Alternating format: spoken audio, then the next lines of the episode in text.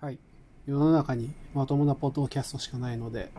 まともでないことをやはり話すポッドキャストというものも必要だと思います。えー、普段生活していて全くまともでないと他人から言われる人間が家ロックというポッドキャストをやりたいなと思います。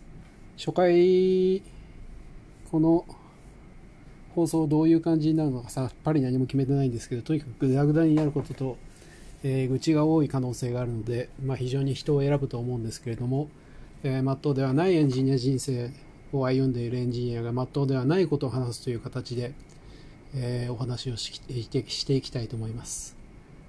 え基本的にこれはモキュメンタリーですので、え真に受けてはいけません。気をつけてくださいね。